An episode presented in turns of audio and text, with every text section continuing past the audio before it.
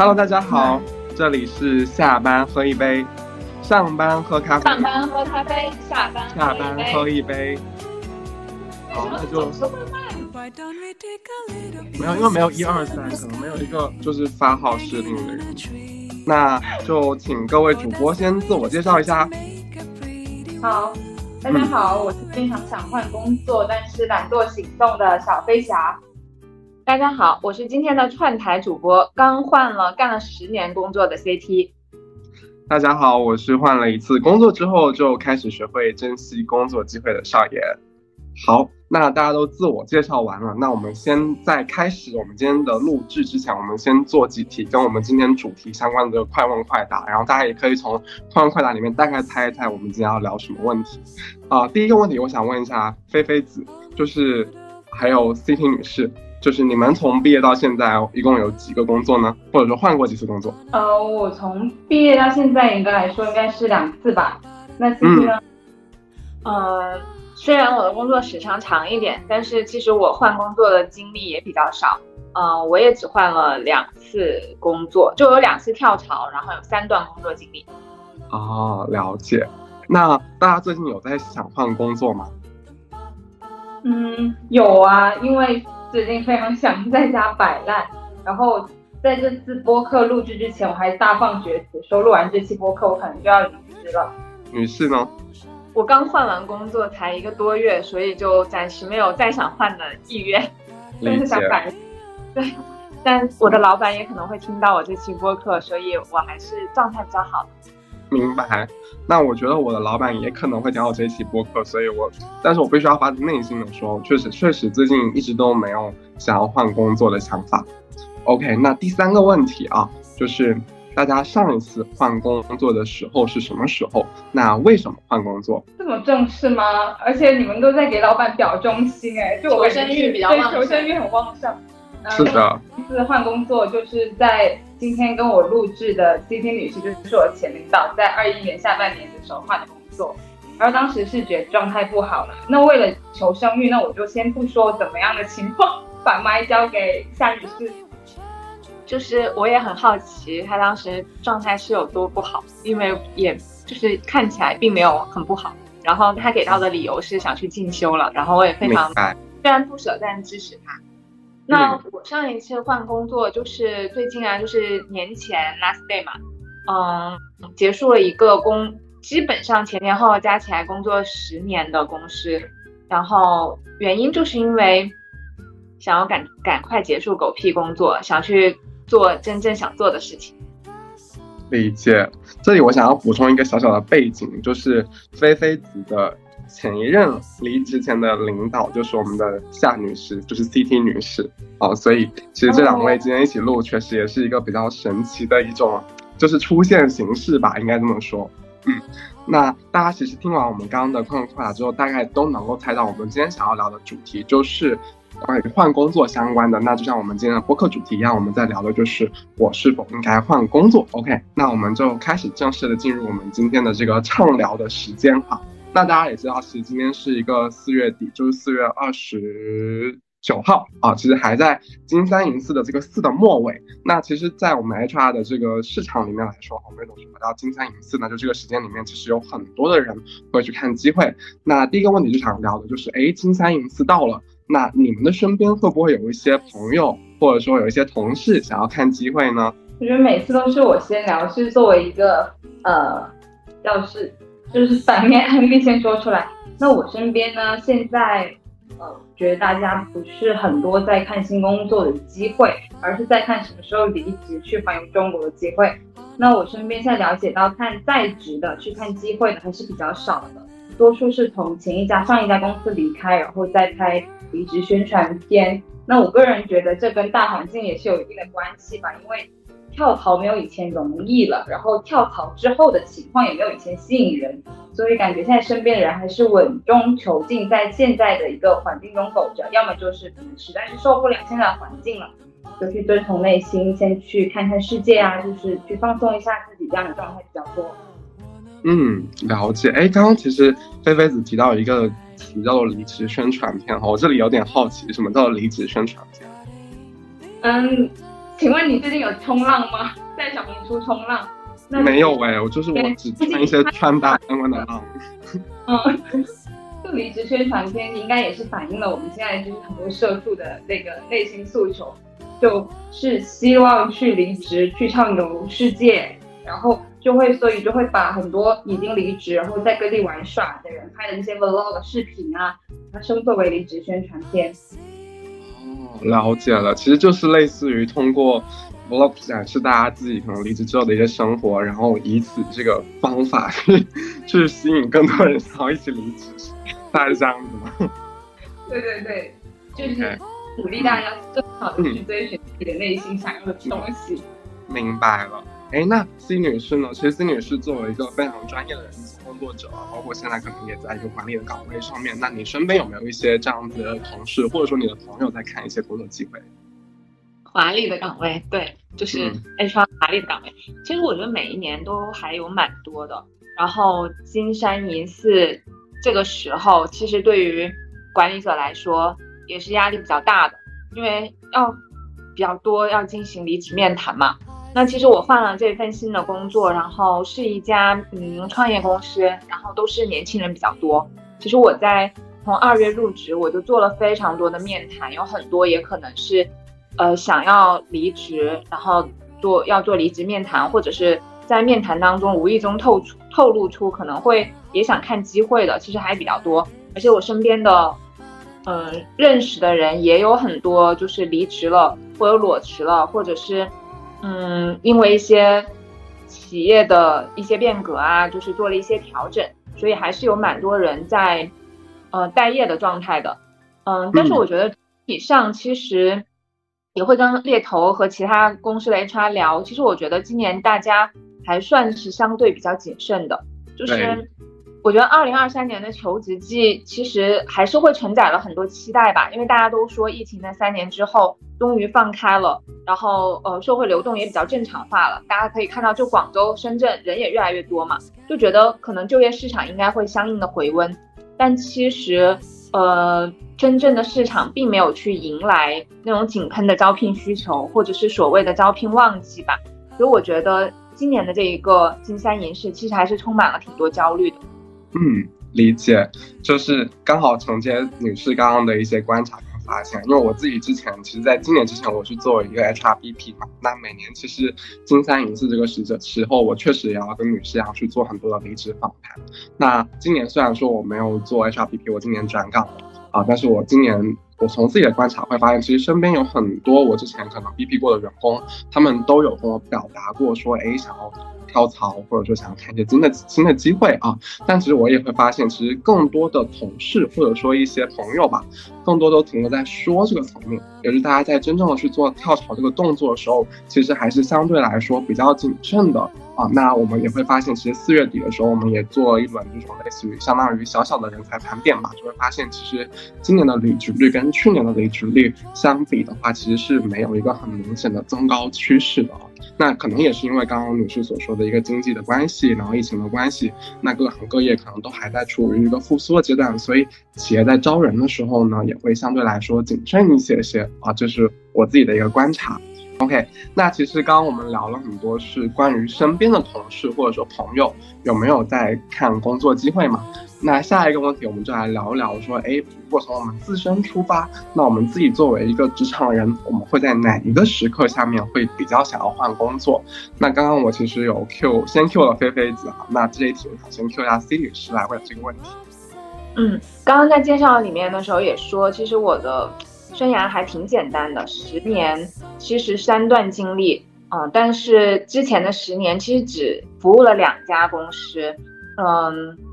中间短暂的闪现，充满意外，跳槽到另外一家地产公司嘛，然后后来又回归到了，嗯，我之前的第一家公司，所以过往的十年三段经历，但只有两家公司，而且都是地产公司，是比较大的，呃，算是比较大的地产公司吧。那我后来，呃，这一次换工作，我就去到了一个小而美的创业公司喽。嗯，回望我换工作的时刻，我觉得第一次跳槽原因还挺简单的，就是我在一家公司待太久了，那时候是我工作七年的时候嘛，然后满脑子就会想，就是机会那么多，世界那么大，我就特别想去看看。其实我觉得这是最核心的。嗯，当时我也真的没有想好更多的一些内在的需求，我就觉得，嗯，七年我特别想去看看，然后我觉得外面也肯定会能给我给到我更好的 title 和钱咯，所以只是非常表面的这个原因就想换了。然后第二次我决定换那那个很短暂的工作，就是工作氛围和能量场非常不匹配，我觉得其实是。我在跳槽之前没有太想清楚的，然后我觉得这个选择并不是很适合我，所以我大概也就前后工作四个月吧，我就果断止损了，我觉得不适合。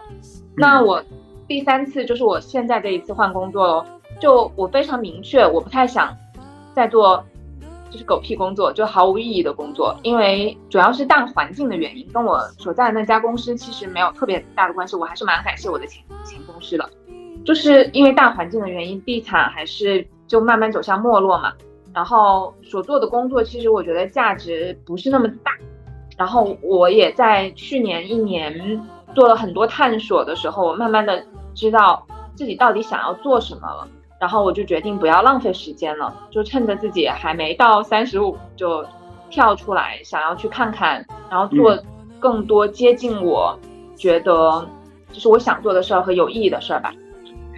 理解，因为其实像刚刚女士所说的，其实我觉得也是一些大家可能会离职的时候比较普遍会考虑的原因。第一个是刚刚所说的，一个是工作时长的问题嘛，所以在你一个地方待久，你可能就会想要去换一个环境。那第二个其实也是一个很现实的因素，就是工作氛围。那其实我觉得，其实第三个工，第三个就是第三次这个跳槽经验来说，其实这个。啊，我们所说的应该总结来说，应该就是一个职业发展的追求，或者说大家对于啊职业发展的这个前景跟蓝图更明晰了。那我觉得其实这个时候的跳槽其实还是很需要勇气的，对吧？女士？嗯，是的，就是嗯，总结的都很好，我觉得基本上都大概是这。那呃，菲菲子呢？你在哪些时刻下你会想要换工作？可以分享一下。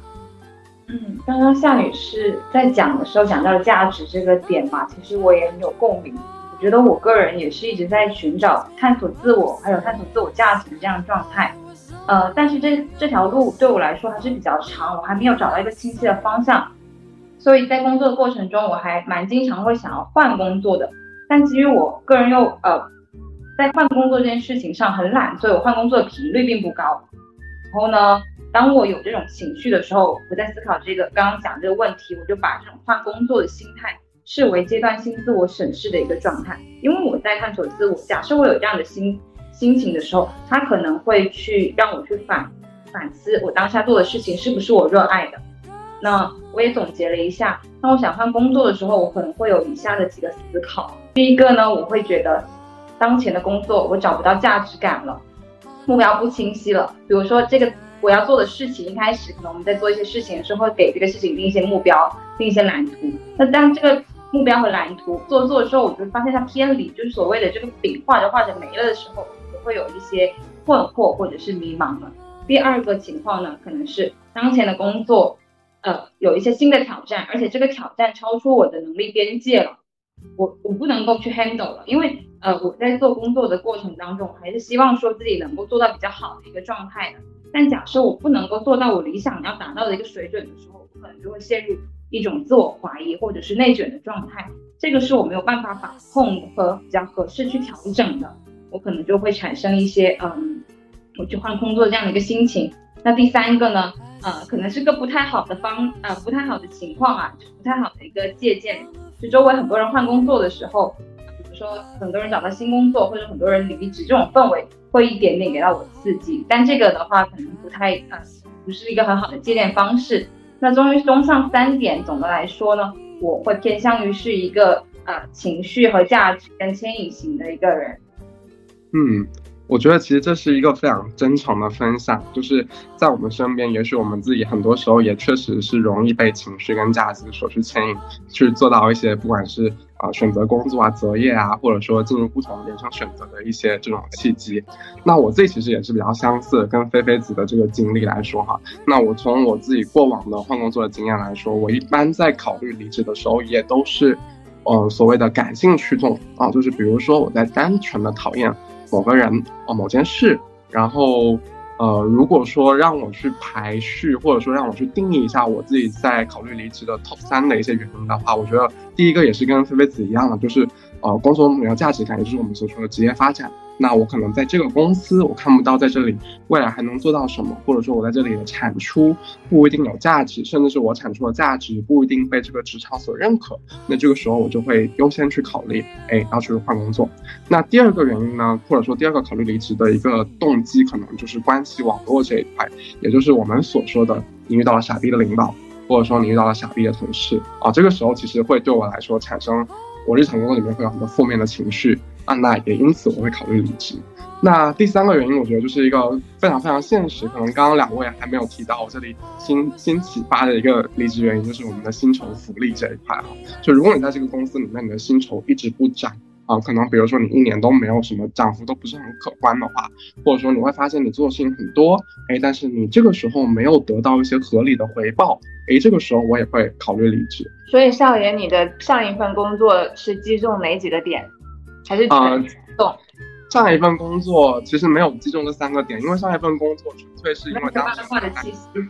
我 我当时在那个教育行业，就是 K 十二的教育行业，然后呃，因为那个双减政策嘛，所以其实呃整个公司的整个发展前景就不行了。所以其实虽然说我当时是主动离职的，但是其实我在做这个离职决定的时候，我觉得是被动的。因为是被行业所影响，所以我做这个离职的决定。OK，我们刚刚其实聊到我们自己各自换工作的原因嘛，但我其实觉得大家在换工作的时候，有时候没有认真的去审视自己换工作到底是一个真需求还是伪需求哦。所以这个时候我们也可以去聊一聊，哎，我们在做换工作这个决定的时候，或者说我们作为一个换了几次工作的人来说，我们再去回顾我们每一次换工作。哦，到底是真的需求还是伪需求呢？菲菲子可以先聊一下。呃，当就是听到这个问题的时候，真需求和伪需求，因为我现在在研发一个体系的部门里面，一讲到需求这个词，我就很想说就字眼，怎么样是一个需求？那在换工作这个点上，我觉得很难评判是一个真需求和伪需求，因为就是需求这个点，它总是会经过很多调研或是验证的。那我们由个人出发。很多时候是增长参半，我觉得，因为我们很多人还没有完成活成很通透的状态，就是非常了解自我的内心的状态。那我们就单纯就是需求这两个字做拆解，需求的背后应该是体现了我们的一个价值体系。那价值又分很多种，所以我觉得这个需求它是经过了价值排序、验证和取舍的过程。那如果因为刚刚我们也提到说，我跟少爷都会有。有一些就是受感性驱动的过程嘛，所以我把情绪价值也会理解成为一个需求。嗯，那在换工作这个点上呢，当我们觉得换工作的需求是一个真的需求的时候，那我觉得这个需求一定是满足了我们最核心的价值点的。当我们后面去回顾我们换工作需求是个伪需求的话，那我们的核心价值点可能就被隐藏起来了。但是这些被隐藏的价值点。它可能是当时我们客观就不了解我们的那个诉求的，就会我们呃之前会讲到的，这是我们自己的一个未知区，但它也可能是我们主观去想要逃避的一个点。比如我就可能举一个例子，呃，就薪资肯定是一个很显性的需求，但是呃除了薪资之外，假设是我们的一个呃，比如说是对权力的渴望或者是价值的实现。这个可能是我们被隐藏起来、客观不了解的一个未知区，或者是我们主观想要去逃避的一个一个区域。那我们在换工作的时候，这个这个需求很多时候它是被隐藏起来。我们可能把薪资作为我们最核心的价值点。当我们换到一个可能很多，就是我们换到一个可能重营销的部门，它的它的一些薪资可以很好的去满足我们诉求的时候。那工作到后期，很有可能我们工作的并不开心，是因为我们可能内心那个很真实的一个需求，我们逃避的那个需求没有被我们去正视。所以我总的来说，我觉得在这个去识别真需求和伪需求的时候，还是要多跟自己的去对话，去正视自己的想法和内心，到最后你做出的这个这个决定才是更自洽的一个状态。嗯，理解。OK，那呃，C 女士呢？你觉得一般来说，我们换工作到底是真需求还是伪需求？嗯，刚刚嗯，菲菲姐有聊到，因为她是就是现在服务的是呃产品和研发这一边嘛，所以嗯，她可能会从这个部分来看待真需求和伪需求，但就是我，就是一般都是那种内心挂的。然后我自己觉得，就是基本上所有的需求，从个人的角度出发，所有的需求都是真需求，因为它一定是基于缺乏，或者是基于一些目标的变化或能量的变化，然后产生的一些呃需要。我觉得只要是需求，嗯，它可能就都是因为出于这些原因，嗯，需要有一些问题要被解决嘛。那我觉得只是这个需求它是否对症，是用换工作来解。但并不意味着它到底是真需求还是伪需求。那我觉得你怎么样，嗯，来识别或者是嗯，或者来看这个事儿？我觉得，嗯，我从我自己来说吧，我自己的经历来说，我觉得我第一次离开我那家公司的需求，我觉得是用工作来解，其实并不是一个很好的解法，因为我当时就是非常想要变化嘛，我觉得。其实核心是在变化，然后，那我觉得如果是要变化，其实可以用通过很多种方式的，比如说你去，呃，用，比如说你工作的内容不同，或者你的管理的范畴不同，啊，其实我觉得这些都是可以解的，啊，未必一定是要通过换一个环境来解，而且我确实是觉得，我上次的换工作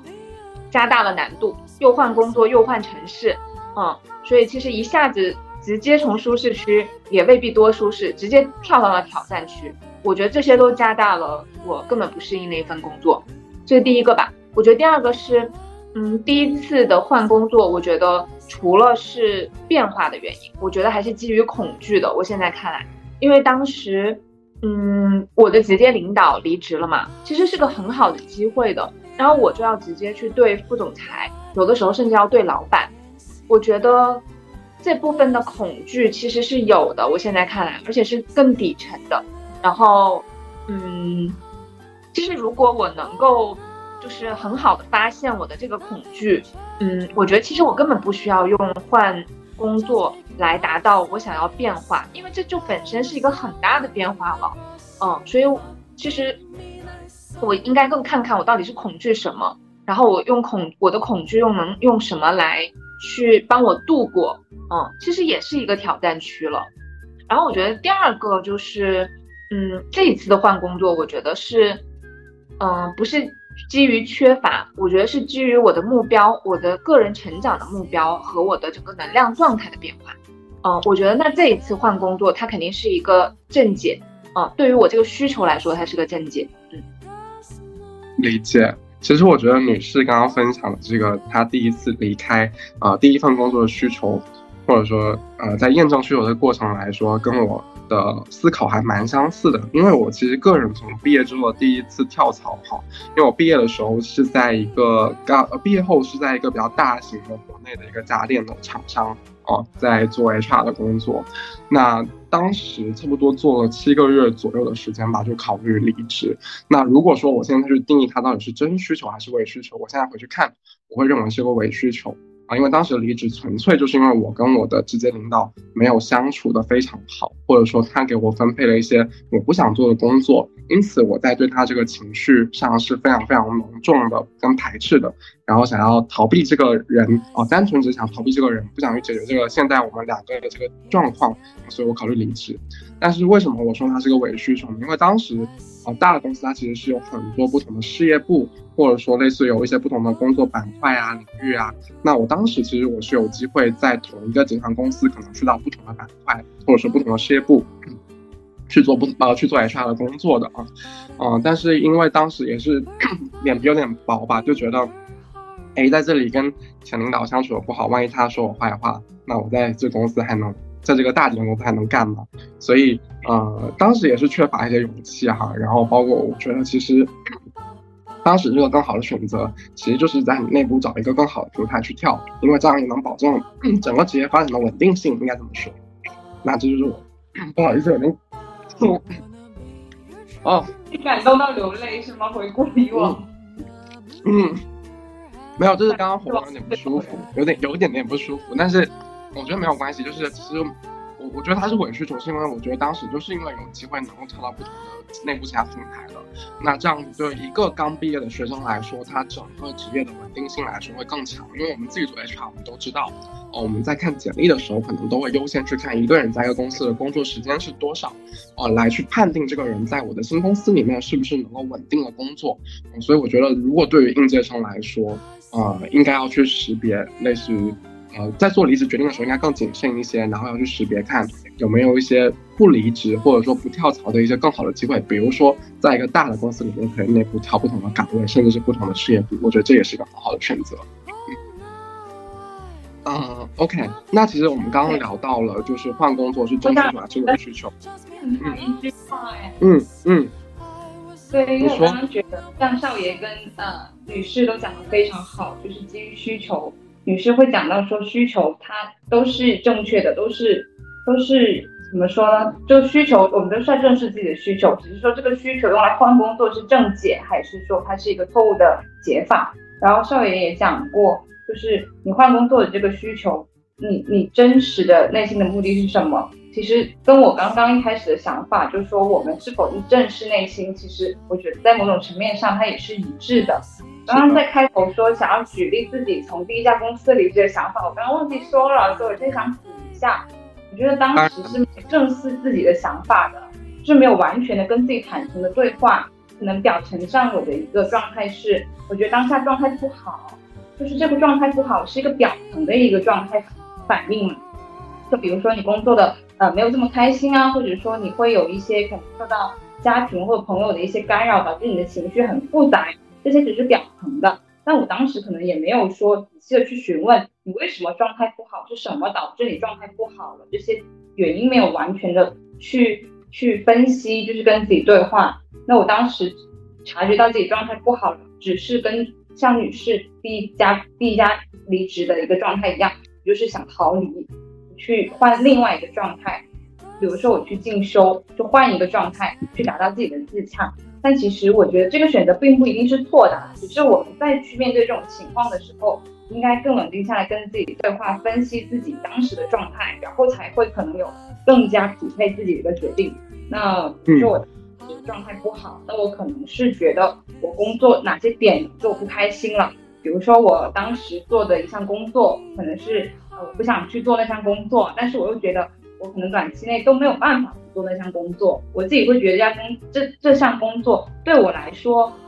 可能没有很好的提升点。这个是基于工作本身。第二是可能对于工作，可能跟呃同事的一个比较，就说这个工作一定要由我来做的话，那其他工作呃我我我能不能比其他同事做得更好？我又觉得可能不行，所以自己会有产生这种比较。然后第三个点是呃。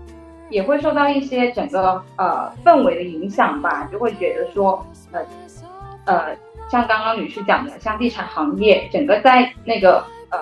比较下行的状态下，那我们很多做的工作都会去呃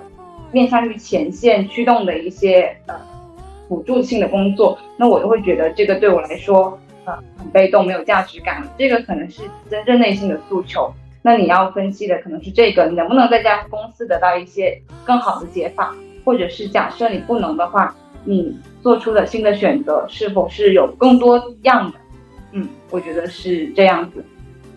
理解。其实我我觉得菲姐刚刚的这个就是补充真的非常好啊，因为我们我为什么会在前面设置就是换工作到底是真需求还是伪需求这个问题啊？因为我觉得，嗯，在我自己经历的以前做 BP 的时候，经历很多员工都是比较年轻的员工。大多数都是九五后的，那我会发现，其实很多的人他们在考虑换工作的时候，都是一个冲动离职的一个状态啊，就是可能我现在遇到的问题实在是我把它放的好大好大，于是我决定 OK，我先做个离职决定，因为这是一个最简单的决定。那我可能都还没有到去理解或者去识别它到底是一个真需求伪需求，真的去正视自己内心的一些啊想法跟思考的状态，就考虑离职。所以我觉得这个问题还是蛮值得去探讨的。好呀，那其实我们刚刚聊到了，就是我们换工作到底是真需求还是伪需求嘛？那其实呃，可能像我们刚所刚刚所说的，可能很多人换工作，它都是一个比较冲动一点的选择。那可能比如说，我们都已经有一个冲动的选择之后，我们是不是还要再去思考一下，我在正式的进行一个动作之前，我应该考虑哪一些点那呃，我觉得可以由菲菲子来开始先分享一下。呃，刚刚讲到换工作之前应该要考虑哪些点，呃，我就从个人出发来讲吧，就是我希望把一些可能从专业啊会思考的一些点留给我们少爷跟 C 女士。嗯，对于我个人来说，我是个感性主义者，所以我会比较在乎说当下的感受。有两个假如，假如现在公司完全待不下去了，我会毫不犹豫的离开。那假设有一，假如有一个很吸引我的新机会，那我会更加理性的评估，比如说是薪资、发展机会，还有个人价值的一些实现，决定是否换工作。那为什么会有这样子的考虑呢？相信我身边应该也很多同龄人会跟我一样的情况，是因为我们现在还处于相对一个比较轻松的人生阶段。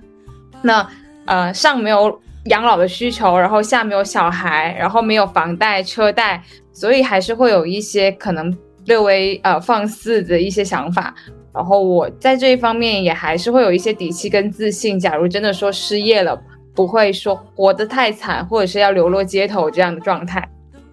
嗯，所以我觉得刚刚菲姐其实有说到一个很重要的点，就是，呃，我们现在人生阶段，可能多数的这种 Z 世代的年轻人，他可能。家庭条件包括各方面，可能都还是处于一个比较 OK 的情况下，啊，可能在这样没有经济压力或者说太重的经济压力的情况下，他其实是还是可以很自信的做出一些选择的。包括我自己现在遇到一些 case，或者说我前阵子也刚经历了我们有个同事，也是很年轻，九八年的一个同事，他也是觉得说，哎，在这里待着就是不开心，纯粹就是因为我做某一件工作任务，细致到这个工作任务本身让我不开心，所以我就提了离职，这样子。其实我觉得，嗯，很也是很类似的。的一个做法或者说考虑点了，那其实我会觉得换工作之前应该考虑哪些点？这个问题其实应该评估的是，哎，我现在自己是否具备了换工作的条件？那我从我自己可能以前说做 HRBP 的时候，给别人做这种离职访谈的时候，我一般都会问他们几个问题啊，如果他们有这样的疑惑的话，第一个就是，那你现在选择离职，那首先你有没有新的 offer？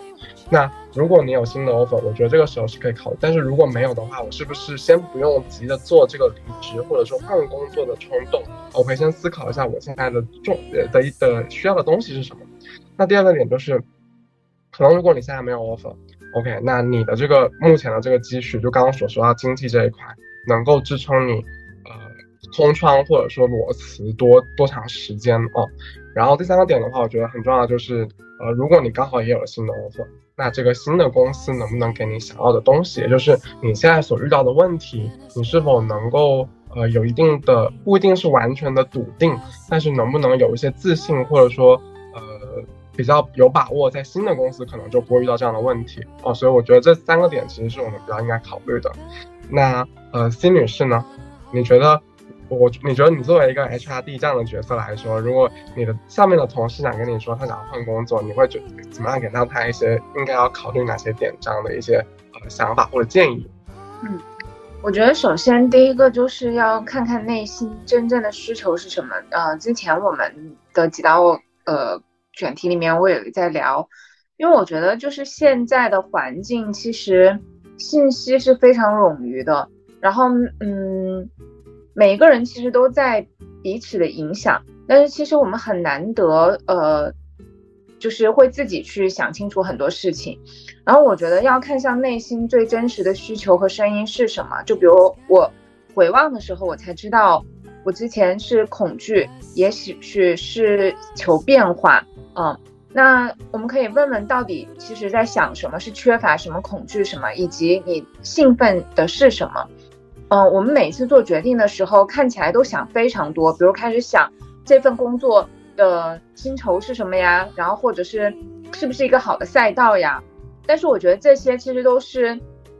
在之后的一些嗯可以列出来的一些去考虑的点，我觉得像是背调的一些点。但是我觉得你想要换工作的第一点，你首先就是要像跟自己谈一谈。啊，你到底原因最深层次的原因是什么？想清楚那个，然后再看，你可以是换工作，还是有什么样的解法？第二个，我觉得是要看你所在的阶段。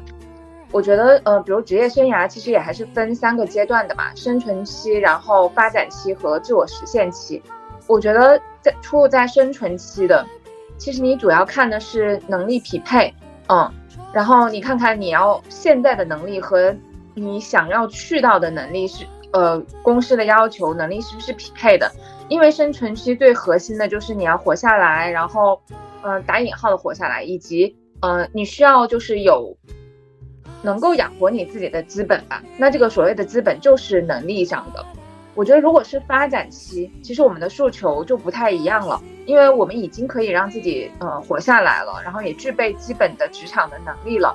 那这个时候其实是非常看价值匹配的，就是你的自己的价值和那个公司的价值。嗯，是不是匹配的？如果其实是不匹配的话，其实你在发展期是很难向上走的。嗯，然后我觉得，如果是自我实现期，我觉得更多的是看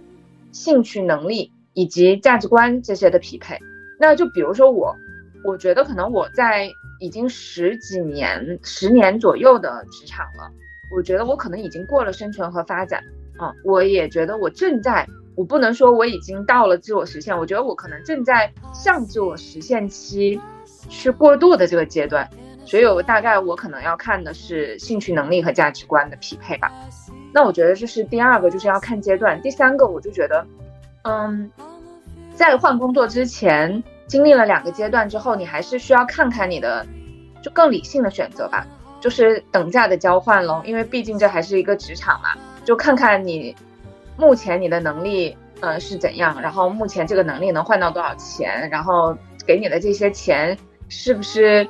就是是不是值得？嗯，比如要让你去九九六，让你去卷，啊，就看你的一个价值选择去做一些等价的交换咯。我第二个就是盯紧你的核心需求，就是有的时候我们可能在做职业选择的时候，还是希望既要又要还要，嗯，老板也是这么希望的。那我们其实有的时候也。也会这么希望，但是其实真的是很难的，嗯，所以我觉得你就可以盯紧你的核心需求，比如你这个阶段你就是非常希望你的能力要提升，嗯，那你就看看你去的那个是不是一个向上的发展的一个行业和一个就是这个公司是不是也是向上的，你的这个团队的 leader 是不是嗯专业也很强的，能够让我给你一些机会让你去培养你的能力的，然后或者你就这个阶段你就是。非常需要积累大量的，就积累一些钱，那你就拿多少钱干多少事儿也 OK，还是或者你就是希望能够有一个比较轻松的环境，嗯，你已经可能不需要太多多卷了，也不需你的能力也 OK 了，然后你也觉得，嗯，你希望能够更多的平衡一些，那你就可能就看看，就是选择氛围就行了。所以我觉得这是第二个，第三个就是，嗯。之前我们会说你要多考虑一下你的职业规划更长远的，那我觉得你可能可以，嗯，因为现在变化也很多嘛，你可以多向前多考虑一年，就是假设你明年的你啊去做选择的时候啊，你可能更看重的是什么，就往往前多考虑一年喽，嗯，然后明年的这个行业或整个的市场环境会是怎么样的，然后呃你做的这些选择。会不会能让明年更好？嗯，不能不说三五年了，就说向前多考虑一年。我觉得可能这是我的三个小建议吧。嗯，理解。我觉得女士真的总结的非常到位，就是看内心、看阶段跟理性选择三个点。那我觉得刚刚其实那个向前多考虑考虑一年，对我来说其实还蛮有，就是有帮助的。因为好像我以前在思考换工作的时候，通常不会往前多考虑一年。就是我觉得有时候我们可能做 HR 本身都会有一些感性的因子，或者说有时候还是蛮理想主义的。那有时候包括我们自己在呃做面试的时候，都会别人都会问你说你三到五年这个规划什么？但我确实有时候觉得说打三到五年这个规划有点虚了。但我觉得女士的这个建议真的非常好，就向前多考虑一年。我只看我这一年啊，可能下一年是整个环境啊，包括我个人来环境的发展是怎么样的，以及我个人期待我怎么是怎么样的一个发展。我觉得这个还是。给到我很多的一个帮助啊，跟一个考虑的点，嗯，那呃，我们刚刚其实有聊到，就是呃，刚聊的我们是说换工作要考虑的一些点。那其实我们今天也在说，金三银四这个时间是一个很多人或者说在整个人在市场里面是一个流动的旺季啊。那可能有时候我们刚好到金三银四的时候，因为这是市场给予它的时间，或者是定义它这个是一个呃跳槽比较频繁的阶段，那我们可能会。更容易被这个环境所影响，去做出一些换工作的选择。但是呢，如果说我们屏蔽掉这个金三银四这个阶段，或者说可能它就不放在三四月，可能放在五六月、七八月，那我要怎么去评估说，哎，哪一些呃条件的满足的情况下面，我觉得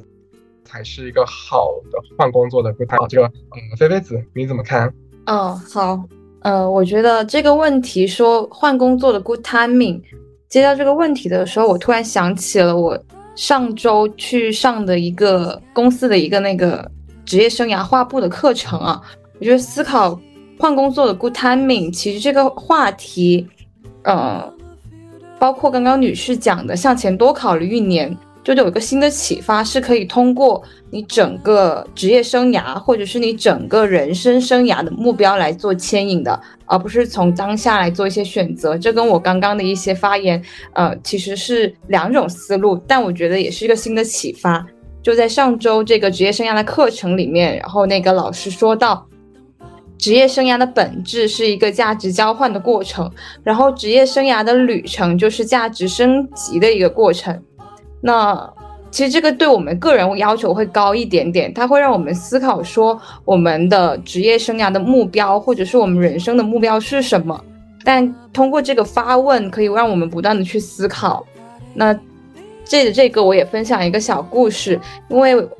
我最近也是对我的职业生涯，或者是对我的人生目标产生一些思考，所以我就跟我的公司的一个前辈做了一个教练的咨询嘛，然后呃。教练呢，就让我想象了一下未来三年，或者是未来我很想达到的一个工作理想状态、工作的场景。然后我思考了一下，我就跟他说，那大概是会在一个阳光的午后，然后我在和一个领域很厉害的人，或者那个人就是投资人，我们在咖啡馆里很自由的，然后我充满激情的、有自信的去谈论一个项目或者是计划。那这个是我可能未来想要达到的个目标，然后这个目标也非常的具象，它就是一个场景的描写。那通过这样的一个目标或者是场景，然后牵引说，假设是未来的你想要对你现在的你说什么，然后你现在你要通过怎么样的努力或者是怎么样的计划达到那样的状态，我觉得是一个还呃蛮有启发的思考的。这对我们换工作的思考的时候，你会去想说。我这个决定是否是否支持我未来的一个计划，是否支持我目标的一个呃目标的一个道路？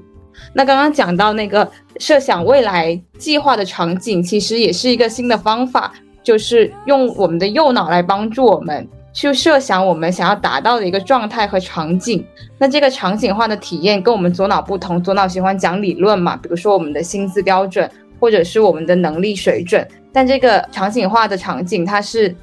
更具象的，它能够辅助我们去检视当下的情绪体验，就是那种状态更情绪化的感知，可以帮助我们去进行现在状态的对比，我们就能够更好的找到现在自己更热爱或者是享受的感觉。我觉得是一个很好的启发。就我在想到，呃，我就是高能量、高高。激情状态的时候，那我去回顾现在我自己的状态，我是否享受，我是否热爱，那我就可以去评判说，我现在做的这个事情是不是我，呃，朝着我想要热爱或者是享受的地方去通往的这条通路，啊，这个是一点，就是通过呃我们讲的呃目标，然后包括我们理想达到状态做的一个牵引，然后第二个想要分享的就是呃也是。也是之前那个职业生涯画布课老师给的一个方法，就是给自己设定三个角色，这是个很新颖的观点。就我们一直都会说用我工作的职职业或者是能力给自己加标签，但我没有用一些角色的呃角色的那个框架给自己一些呃标签设定。那老师就给了三个三个角色给我们一一些思考。第一个是关键角色，关键角色就是我们在主页上。呃，会要去承担关键能力的一个角色。然后第二个是增增长角色，增长角色就是我们可以通过学习，呃，或者是通过参加一些进修或者是副业，给我们一些增值价值的一个角色。然后第三是公益角色，公益角色是我们在可能职业生涯之外，我们去做一些社会贡献也好，或者是做一些呃对朋友或者是对身边的呃呃价值关系链的一些人的一些输出帮助也好，这样的角色，这样呃通过三个角色。呃，然后在每个角色上都有一些输出和输入，这样可以帮助我们职业生涯一直有增长的曲线，让画布跑起来。那这个可能不是说我们换工作不 timing 的一个思考，但是是可以让我们去思考，我们在某个时间，就是当下的一个时间点，我们可以在哪个角色上做发力，是不是一定要去换工作，或者是我可以。通过换工作给我的哪些角色去助力，然后让我整个职业生涯或者是我的人生生涯去呃去保持运转的一个思路，嗯，理解，嗯，好，刚刚其实菲姐有说到，就是我觉得你的分享都很好啊，就是你刚刚分享你职业生涯呃个人职职业画布应该是个课程的一个分享啊，然后你刚刚有说到你其实。做教练咨询的时候，教练有让你去想象一个理想的工作状态嘛？然后这里想要添加个小小的八卦，因为你刚刚说你想象这个理想的工作画面里面是有你跟投资人就是促膝长谈，类似于这样的一个场景。那我想好奇的是，你下一份工作，你希望能够有一些创业的成分在里面，就是你类似于啊单独开家店呐，或者是什么的？嗯，maybe 吧，maybe，那是未来的一个畅想了。理解理解，就是还是，嗯，我觉得有创业的想法还是蛮好的，就是会有一些对未来来说可能会更有目标感一些。那 C 女士呢？你觉得，嗯，比如说达到哪一些状态，或者说可能有，应该也有人咨询过你，就比如说像我现在可能有一个新的 offer，或者说有一些新的机会，那我要怎么评估我要不要去？哎，那你是怎么考？你是怎么给他们建议的呢？哦，首先第一，我还是。比较支持去多做面试的，就是，嗯，一年不是说你频繁每个月都去面试吧，就我觉得不用海投，但是你就像呃菲菲子说的，嗯，其实你在在整个职业规划上就有一点点规划，然后你非常清楚，慢慢的或慢慢的清楚你想要去的行业，然后或者你要的公司，嗯，那我觉得你可以。试着去投递一些简历，或者是试着就是呃去嗯公开你的简历，然后我觉得也可以储备一些猎头资源，因为我觉得随着大家嗯慢慢的经历越来越多以后，其实会有猎头找到大家的。我觉得要善于跟猎头做朋友，啊也了解一些机会，有一些面试我觉得还是可以去的，嗯是因为。我觉得一是其实整理简历和面试的机会都是一个系统性的输出的机会，也是一个复盘和回顾的机会。然后这第一，我觉得第二是你可以了解上市，了解到市场上目前对一些岗位的需求是什么，以及你能够很很好的去做一些能力的匹配。然后第三，我觉得就是其实，在见面试官的过程也是在做一些。呃，链接和能量交互的一个过程吧。你也可以，就是认识很多就是不同行业的一些或不同公司的一些前辈。我觉得也可以善于积累这一些资源。所以，嗯，在面试这个部分，我还是支持大家多去看一看的。嗯，也不是不不用固步自封。那什么是一个好的时间呢？我觉得是，嗯，或者是是不是适合去？我觉得。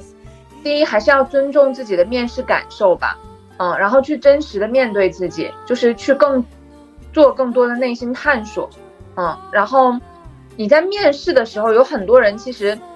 嗯，做了很多理性的选择，但是其实，在面试的时候，有很多时候自己的第一个感受是不好的，有的时候我觉得你可能要再问问为什么那个感受是不好的。是我的自己的面试能力没达到，就是我达不到这个要求，所以我的面试感受不好，还是因为如果是是这样的话，那我觉得其实有非常明确你接下来要做的 to do，就是你的能力还达不到，那你就把自己放在成长区，你先补这个能力，嗯，在你现在的公司找一切的机会去补那个能力，我觉得这也是能解决问题的。如果是你会发现，嗯，跟这个公司或跟你的这个团队的 leader。他的气场或什么的都不是很匹配，那我觉得你也要再问问你自己，也许可能真的就是不是那么匹配。你要长期进入到这个公司，我觉得也未必会让你很舒服。嗯，所以这是第一个，就是你要尊重你的面试感受。我觉得第二个就是你要很好的去做背调的，嗯，就是公司也会背调你，对吧？你你如果拿到 offer，那我觉得对于呃候选人来说，你也应该擅长做背调。一呢，你可以现在的信息有这么畅通，你可以多去找一些信息，了解前景，了解他们的财务状况，他们的商业模式，嗯，然后还有就是去找到一些熟人或者猎头，嗯，去问这家公司的一些情况。然后第三就是问你所在那个团队的情况，leader 的呃领导风格，这个团队的大概的成员的风格。和他们之前的背景啊什么的，其实我觉得这些都需要做很好的背调，嗯，然后拿到更多的信息以后，你再去做理性的决策，是否换不换，是否换去那里啊？如果我觉得你做一个非常系统的这样子的背调之后，其实我觉得是还是能够做比较好的选择的。就算你决定不去那一家公司，其实呃你在做这样的信息检索，或者甚至你都在做一个就是公司的或者一个岗位的 mapping。嗯，你都可以储备着，然后持续关注着。也许现阶段不合适，那未来是不是合适？嗯，其实我都觉得这个过程是很好的。嗯，你做完这个了之后，我觉得你是会有呃一些决策，你要不要去了的。嗯嗯。理解，刚刚女士其实有说到哈，就是呃，就是我们要多有一段阶段性的，可能还是要去多面试，或者说更新下简历，去类似于它也是一个很好让我们去见证自己的能力有没有增长的，或者说是去复盘自己的一个很好的机会。那我确实，我之前也有听说有一些。人他们可能会每年去定期的更新一下自己的简历，不管是在这样卖卖啊这样子的平台去更新。我觉得其实这个点是还蛮有必要去做的，就是你每年都要去评估一下你在市场上的整个的价值，或者说呃在市场里面跟别人相比，呃跟你同工作同性质的人相比，大家在一个什么样的水平？他们在做一些什么样的事？你在做一些什么样的事？那我觉得女士刚刚也提到另一个点哈，就是背调这个事情，因为。最近好像也蛮流行一个词叫反向背调，其实就是女士所说的这样的情况，就是由我们呃候选人去背调公司。那其实我这里也想提一个疑问啊，就是因为像比如说像麦麦也好啊，或者说像呃知乎这样的平台哈，就是如果说我去搜一个公司的一个情况，比如说我搜 A A 公司是一个什么样的公司，其实我感觉到从麦麦包括知乎这样的平台搜出来的很多都是。百分之八十可能都是负面的新闻，或者说负面的一些声音。那我要怎么去评估，或者说我要怎么样让它，呃，能够比较好的去影响我，而不是类似于把我带到了一个更负面的一个阶段？女士，你是怎么看这个问题的？就是怎么看这些平台上面的一些负面评价的？嗯，首先我觉得就是，嗯，不能说员工和公司一定是对立的吧，但我觉得就是因为互联网越来越。发达这些信息更也更相对更自由一些，我觉得大家可以去，呃，感受性上的写很多内容，嗯，我觉得这些其实也是要综合看的。你可以看，嗯，他们集中反馈的问题都是什么？就如果是类似像什么 PV 啊这种的，我觉得其实还是挺主观感受的。嗯，而且非常看你所在的团队和领导的风格，而不是这家公司都是这样子的。嗯，是的。那对我觉得你可以看，要关注的是，而且这个公司就如果这一类的评论非常非常多，那可能他们要么就是舆情监测做的非常不好，要么就是他绝对的开放，他都觉得这个无所谓。要么就是这家公司已经完全不在意这件事儿了。其实它也是可以给一些反向的评估的。如果同一个系列的问题反馈的这么多，我倒是觉得是可以值得去看一看的。嗯，如果你会发现它有反馈了各种的问题，那我就觉得真的还蛮个人感受的。嗯，然后，嗯，我觉得你看的渠道也有挺多的。第一，你可以看公众号，他们雇主品牌一般都在呃传导哪一些信息。然后第二个就是我觉得很好的，就是去找猎头，然后去找那个公司熟，就是做在那个公司的人和从那个公司离开的人，其实，嗯，大家的人脉就六度人脉理论嘛，你们你还是能找到非常多的人的。然后也可以问问，嗯，很多校友群啊什么的，嗯，因为你你能发现，就你的很多朋友或者 HR 的资源还是挺多的，就是圈内的这一些八卦还是消息还是挺灵通的。我觉得这些还是可以综合的看。嗯嗯。理解，我觉得女士的建议真的非常的接地气。就是我觉得刚刚说到一个点，找猎头真的是一个很棒的方法。因为首先猎头这个资源还是蛮容易，不管是你是做什么行业，比如说你是一个研发，或者说你是个 HR，或者说哪怕你是个运营，其实都容易进入到猎头，因为他们也是够 open。那猎头确实给到了输入，我觉得也是可以作为一个很好的去评判要不要换工作，或者说是不是一个好产品的一个一个参考吧。嗯，那其实刚。和菲菲子在聊的时候，他有说到一个点，我觉得很有趣，就是说每个阶段要给自己三个角色，分别是关键角色、呃增长角色跟公益角色。那我觉得我们接下来聊的这个问题跟这个，是跟他刚刚所说这三个角色其实还蛮相似的哈。就有很多时候我有遇到说，呃有同事或者朋友跟我问我说要不要换工作，但我有时候听到他们的这些说法之后，我觉得。貌似你好像不是需要换工作，哎，我觉得你是需要换个心态，或者说你可能只是觉得这个阶段有点无聊，或者说你可能现在太闲了，那我是不是要去做一些副业，去增加一些职业的可能性？就类似于刚刚菲菲子所说的这个增长角色跟公益角公益角色这一块。那呃，关于这几个问题啊，大家是怎么看的呢？菲菲子你是怎么看的？呃，对，我觉得我刚刚的回答就是那三个角色应该更适用于这个问题。呃，我觉得就是换工作跟换心态。如果是换心态的话，就是你去接受当下，你接受当下，然后自己做出调整。它，嗯，这个是你更主动的一个选择吧，就是对于你个人来说。然后换工作，你要去评估当时的一个决定，你是你是被动的要去换工作，还是你主动的去迈出一步换工作？它换的场景就更多了，你换了。换工作，你第一是换了环境，你此外你也是换了一个心态，而且你还换了你的呃，可能你要做的一些事情，你的职业范畴跟你的能力区间，所以我这就是我们需要评估的，你换工作还是换心态。然后呃，这呃我之前也讲了，说我们呃。我们当下如果是换工作换心态的话，也是会基于我们需求出发。那需求会关联到我们人生价值，呃，人生价值很多方面啦。主业其实只是工作价值的，呃，主业只是我们人生价值的一个部分嘛。所以，呃，如果当时当我们觉得说，呃，我们主业已经不能够满足说我们当前的一个价值需求的话，其实就。正如刚刚少爷讲的，我们去可以增加职业的可能性，这是一种更另辟蹊径的方式，就比就是我们常常说的开辟第二赛道，或者是副业，可能会打开新一片天地。是的。其实关于这个问题，我也想就是结合我自己的个人经历来分享一下。因为虽然说我刚刚说我的第一次就是我的第一份工作跳槽可能是一个伪需求嘛，但我觉得那个动作或者说那当时的那个跳槽动作还是有必要去做的啊。为什么呢？因为其实我当时遇到问题是我跟我的领导已经相处不来，他给我分配的工作已经不是我想要去做的工作，并且我觉得我们当时就属于有点冷战的状态，就是大家都不不把不把这个话说开。那确实。如果我继续在这里待下去，我觉得，首先我自己是找不到答案的啊。那包括可能当时我跟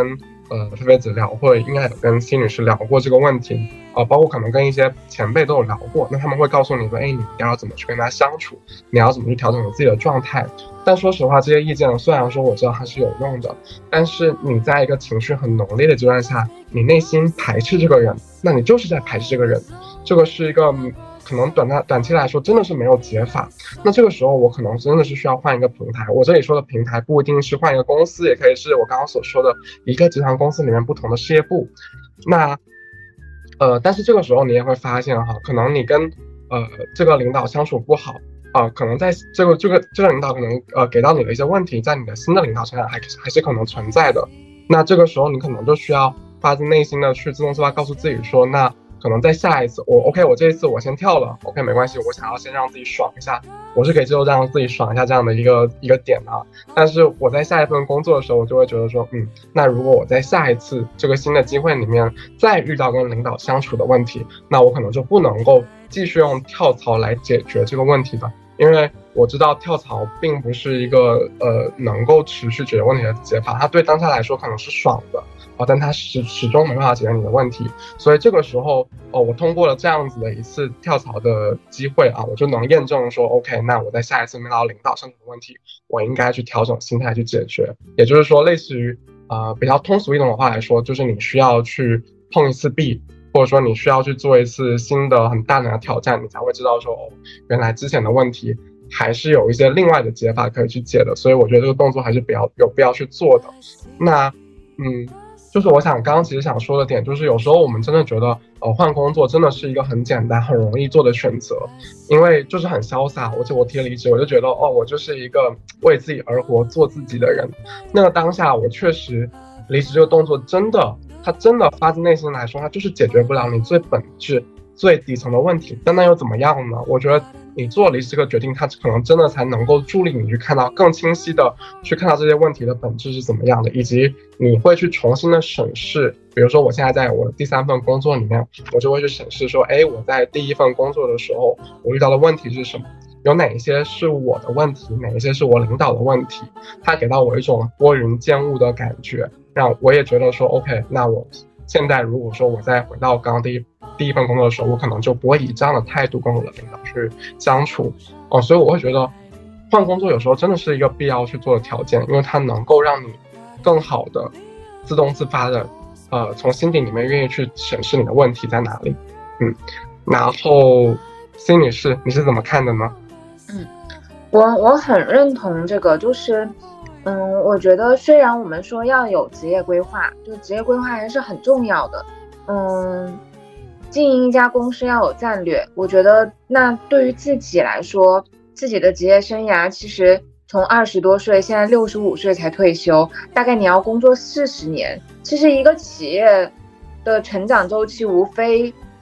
大部分的公司可能也差不多四十年，那都需要做规划，更何况我们的就这么重要的、宝贵的。就这四十年，所以我觉得职业规划这件事儿很重要。但是你就在想说，哎，其实它有四十年，那你任何一个决定都不会是直接能够摧毁你的职业生涯的，嗯，所以我觉得你要有这样子的信心，就别小心翼翼的去做任何决定，觉得我好像做错了这一个选择，那我的职业生涯就坏了。我觉得不会。但我觉得还有一个很重要的提醒是，你可以做错选择，但是你每做了一个选择之后，你都需要有复盘，你能够确保的是，你同样的选择不会再做错第二次。我觉得这就 OK 了。然后经历还是很重要的，因为我觉得每一个经历它都会带给你一些事情，但那那是这个经历之后宝贵的礼物。我之前做了一个面试，我觉得对我。影响是非常大的，就是我在面一个做组织和做战略的一个人，他的背景是非常好的，然后他就不断的在换工作，一个男生，然后他中间也还有 gap，然后，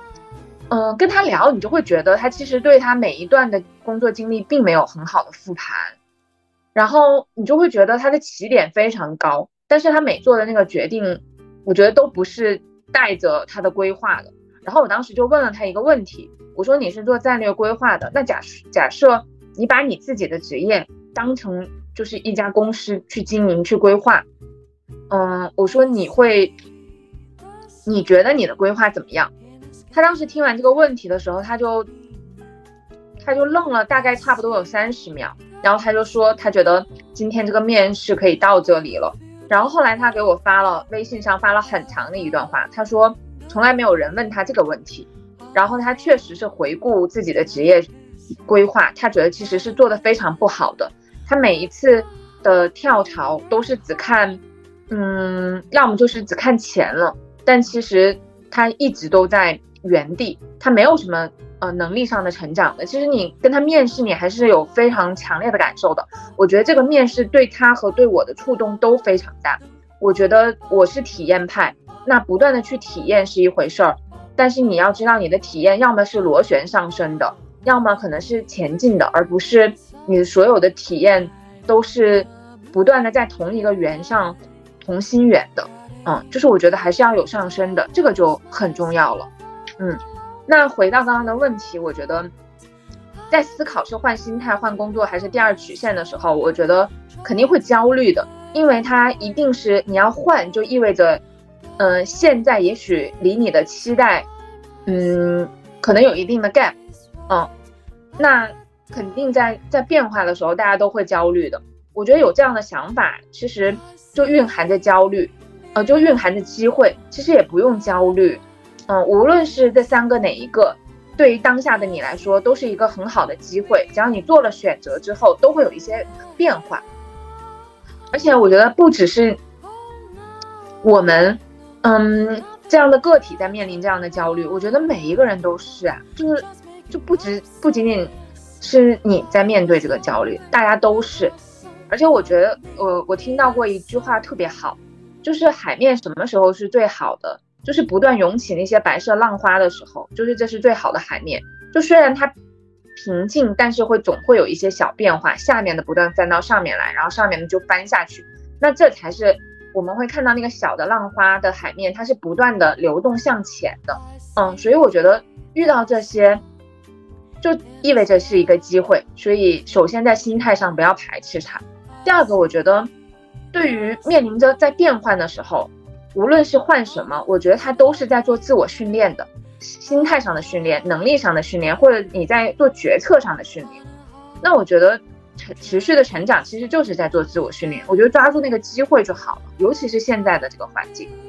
然后我看到一本书，也也非常推荐，就《世界尽头的咖啡馆》。如果你可能在迷茫着，我还是非常推荐那本书。其中有一个故事特别触动我，就是。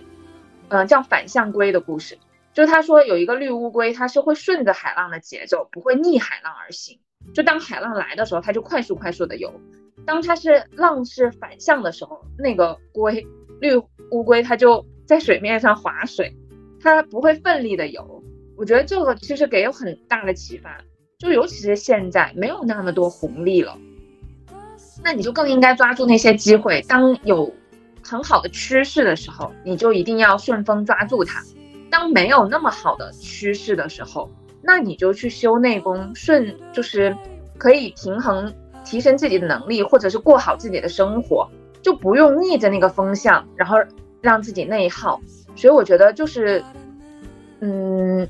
看趋势，然后做自我训练就行了。嗯，心态上的也是，能力上的更是了。然后还有就是，我觉得。嗯，培养自己的，找到这样自己的第二曲线是非常重要，无论是企业还是个人。嗯，我觉得像现在这个更是了，大家的机会其实，你能够完全跑出来的机会也许没有那么多，嗯，但是你能够去让你的整个职业更丰满，它更立体。我觉得这个机会还是挺多的，就比如我们现在做播客，算不算第二第二曲线呢？也许职业上不算，但对于我们的能力的培养上，我觉得肯定是第二曲线。是的。就啊，还有就是，不要把自己陷入到有限的游戏当中吧，工作也好，生活也好，就是它就是一个无限的游戏。嗯嗯，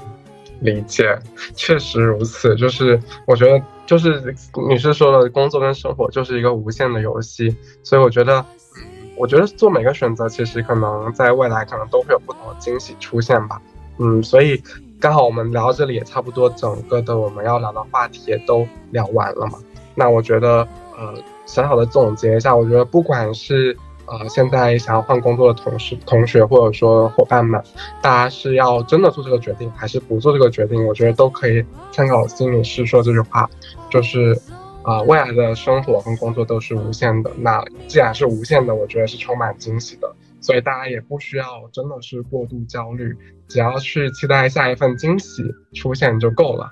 呃，我觉得在整个播客的最后嘛，那也希望呃两位就是菲菲子跟 CT 女士，呃，你们有没有什么话想要送给你们身边这一些正在思考要不要换工作的伙伴们呢？嗯，那我先吧。可以啊。好啊，好啊，因为这个话不仅是送给大家，也是送给我自己。我有两点想说的，第一个就是，呃，不要着急吧。就像刚刚女士说的，人生就是一个无限的游戏。从人生的长河看，现在一切都还有机会。嗯，然后第二个，我觉得，呃，就是要打开自己，就是从各种尝试中，或者是你的心态上，你都要去打开自己，感官打开，心态打开，惊喜才会纷至沓来。嗯，然后，然后还有最后，最后就是说，打开自己之后，就是我们不断做一些小尝试，想的太多，做的反而少了。那做的太，那想的太少，那想的太多。等一下，我想说什么？我想想的太多，做的可能就少了。但是做的太多，想的就可能少了。所以这个是我们要平衡平衡好的。只要你有想法，你可能就去做吧。嗯，真的是金句频出，菲菲子。OK，那 C 女士呢？你有什么想要送给大家的话？嗯，就是我我送给大家的话，其实这也是世界尽头的咖啡馆里面，嗯，一个故事，就是是高尔夫球的故事。我觉得启发也蛮大的，就是没人在意，如果你打高尔夫球的话，没有人在意你的高尔夫球是在哪里的，你随时可以调整它的位置。嗯，我觉得，嗯，这个也对我启发挺大的。就其实没有那么多人在意，嗯，你目前处在哪里，嗯，然后我觉得只有你自己可以知道你处在哪里，然后你也可以随时去调整你自己的位置、你自己的状态，然后你随时都可以开启，然后，而且我觉得无论是人生还是职业规划，其实都需要进行设计的，而且你是可以多次设计的，每一次设计其实都在给你打。打造一些新的可能性，嗯，所以我觉得就去发起生活实验，嗯，去设计你的职业规划就好了，嗯，也不需要，可能从小我们就会被教育，就是要一步一步的来，然后不要做错任何决定。但我觉得即使做错了也没什么，嗯嗯，而且每个人都是这样子。嗯，理解，非常擅长发起实验这位女士。非常擅长发起生活实验，就是女士确实是日常都在发起各种各样的计划跟实验。然后我知道好像女士之前也有分享过那个人生设计这门课啊，所以我觉得后续我们也可以呃围绕这个话题再来聊一聊这一部分的内容。特聊这个，嗯，是的，大聊特聊。那整体来说，我们今天的节目到这里就结束了。可能今天是我们的第一期，略微有一些些的呃小小的问题也好，但是我觉得还是很开心的整个过程。还是蛮愉悦的，并且也容忍粗糙吧。就第一期，因为我们之前其实确实也是想了很久，到底要什么时候准备度到怎么样才能开启一次播客。然后跟女士有一次吃饭，就新女士有一次吃饭的时候就说：“你们就做吧，就是第一期可能就是会有瑕疵，但那又怎么样呢？就是先做起来才知道。”对，所以我们嗯，在各种各样的努力跟痛苦下面哈，虽然说前期可能有各种懒惰的心理，主要是因为某一些人就是很很擅长 拖后腿。飞鸽传书的情况，